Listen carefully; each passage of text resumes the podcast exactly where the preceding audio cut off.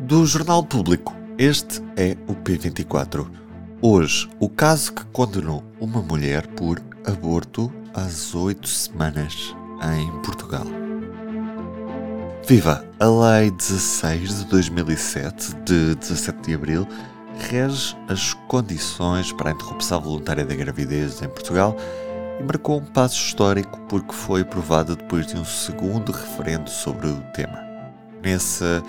referendo de 2007, 59% dos portugueses que votaram disseram que sim à despenalização dessa prática, seguindo uma série de regras. Mas hoje contamos o caso de uma mulher que foi condenada por ter feito em 2020 um aborto dentro dos prazos legais. Ouvimos esta história contada pela jornalista Joana Gonçalves. Esta é a história de uma, de uma mulher, uma cidadã brasileira que é identificada no artigo que, que publicamos como Rita, é um nome fictício,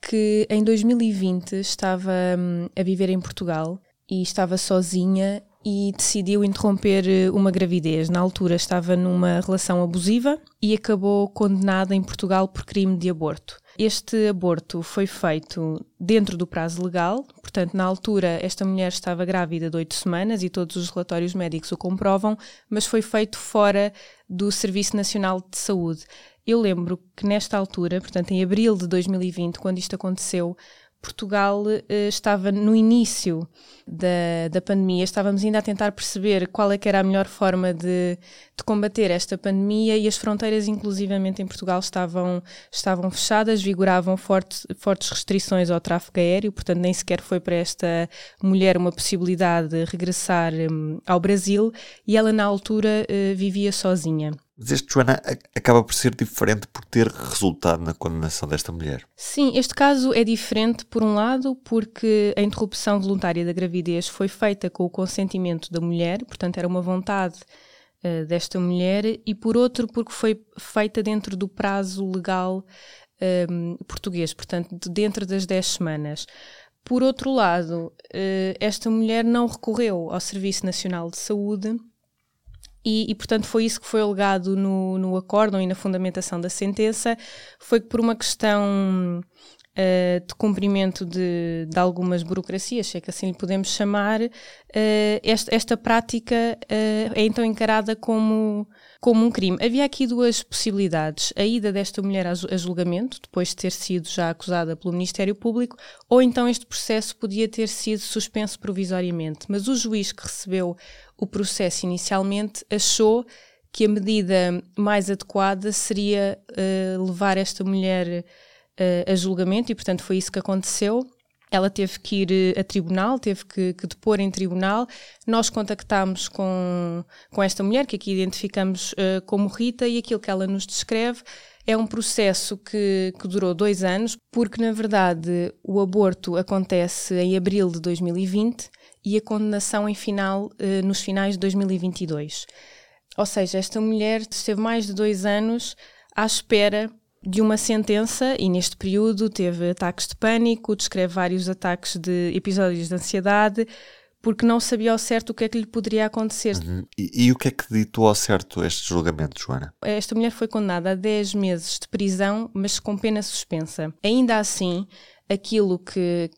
que nos relata é um sentimento de, de, medo, de, é uma pessoa que passa a maior parte do seu tempo sozinha em casa, porque até setembro, a altura em que se completa este período de pena suspensa, ela tem receio que, que possa acontecer alguma coisa, às vezes na rua, ou alguma multa, alguma coisa que, possa, que possa comprometer o processo uh, e que resulte numa prisão, numa prisão efetiva. Vamos conhecer outros dados, Joana, porque eu sei que também andaste a tentar tirar um retrato destas condenações em processos semelhantes. Para além do caso desta mulher, em 2020 foram registadas pelas autoridades policiais portuguesas 10 crimes de aborto, ou seja, no total foram 11. Também nos foram enviados dados pela Direção-Geral de Política de Justiça quanto às condenações e o que sabemos é que hum, entre 2007, portanto o ano em que foi alterada a lei, e 2021, um, estão registados 26 um, condenados, portanto 26 uh, condenações. Este é o último ano que há registro e os dados mais recentes só, só teremos acesso a eles por volta de outubro deste ano. No entanto, o Ministério Público uh, adiantou também que em 2022 foram instaurados 15 inquéritos pela eventual prática de crime de aborto. Quatro, neste momento, ainda estão em investigação e um conheceu despacho de acusação. A principal diferença entre hum, este processo de 2022, que é o mais recente, e o caso de que nós estamos aqui a falar é que a condenação de 2022 refere-se a um crime de aborto na forma tentada e que foi praticado por terceiro, ou seja, foi alguém que tentou provocar um aborto a uma mulher de forma não consentida, enquanto que neste caso foi uma mulher que decidiu interromper uma gravidez dentro das 10 semanas previstas na lei, mas que numa altura de, de isolamento imposto pelo governo, de, de, pandemia, em que estava sozinha, não tinha qualquer familiar e vivia um familiar próximo e vivia um relacionamento abusivo, acabou por se refugiar uh, e fazê-lo de forma desacompanhada e insegura em casa. E se isto tivesse acontecido noutro lugar da Europa, onde o aborto também, também está legalizado, uh, haveria condenação à mulher por não ter recorrido ao, ao Serviço Nacional de Saúde local? A propósito dessa questão que colocas, eu conversei com a Procuradora da República, Helena Leitão, uh, também especialista em Direito Internacional, que, que, me esclareceu que tudo indica que em França, no Luxemburgo, na Suíça ou em Espanha, portanto no, no país vizinho, Uh, um caso como este não seria crime, ou seja, não seria sequer alvo de, de uma acusação. Se esta mulher tivesse hum, feito exatamente o mesmo procedimento no país ao lado, não teria sido acusada, muito menos condenada e não teria de ter passado por um, por um, julgamento, por um julgamento em tribunal. Em relação à, à, lei espanhola, eh, desde 2010 que é permitido interromper a gravidez sem consequências penais até a 14ª semana de gestação e em Portugal um, o cenário não é bem este. O prazo legal é inferior, são 10 semanas, um, e é ainda preciso, a mulher precisa ainda de cumprir um conjunto de critérios legais, nomeadamente um período de reflexão de três dias, um documento que comprove o, o, consentimento da mulher, portanto, não basta ser consentido, é preciso um documento oficial que o comprove e são ainda precisos dois atestados do, do prazo de gravidez por dois médicos diferentes. Portanto, esta mulher, apesar de ter feito uh, um aborto dentro das 10 semanas, como não cumpriu estes, estes critérios mais burocráticos, foi condenada. Joana, já agora eu gostava de perceber se não é também pela complexidade destes processos burocráticos associados à questão do aborto que algumas mulheres acabam por procurar outras soluções fora do, do Serviço Nacional de Saúde. Sim, na verdade é isso mesmo que, que, defende Miguel Ariosa Feio, uma das pessoas com quem eu conversei para esta reportagem, e que é o autor de uma tese de mestrado, que foi publicada em 2019, precisamente sobre eventuais obstáculos ao acesso à interrupção voluntária da gravidez em Portugal.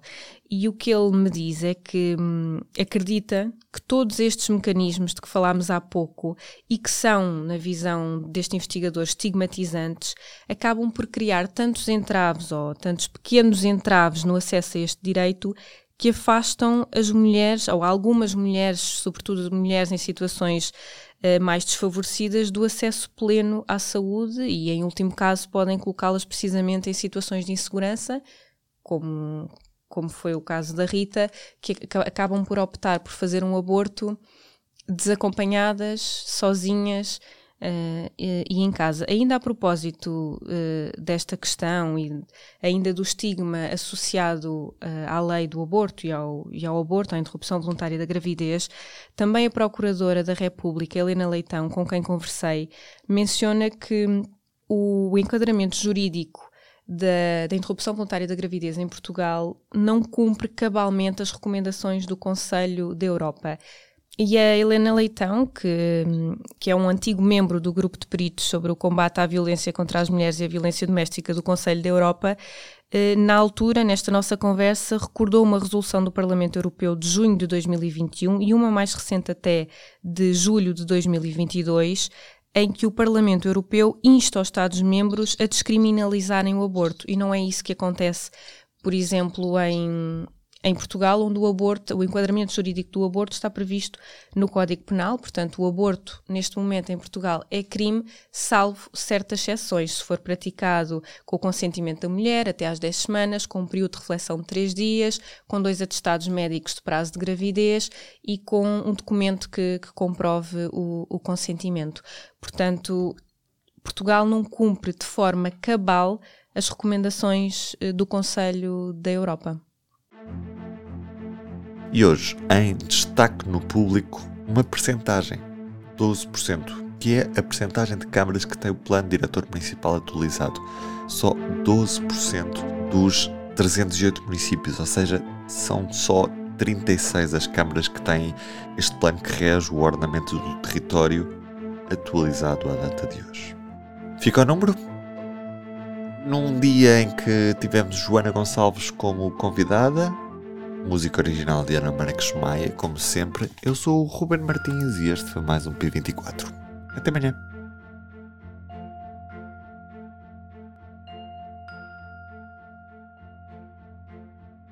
O público fica no ouvido.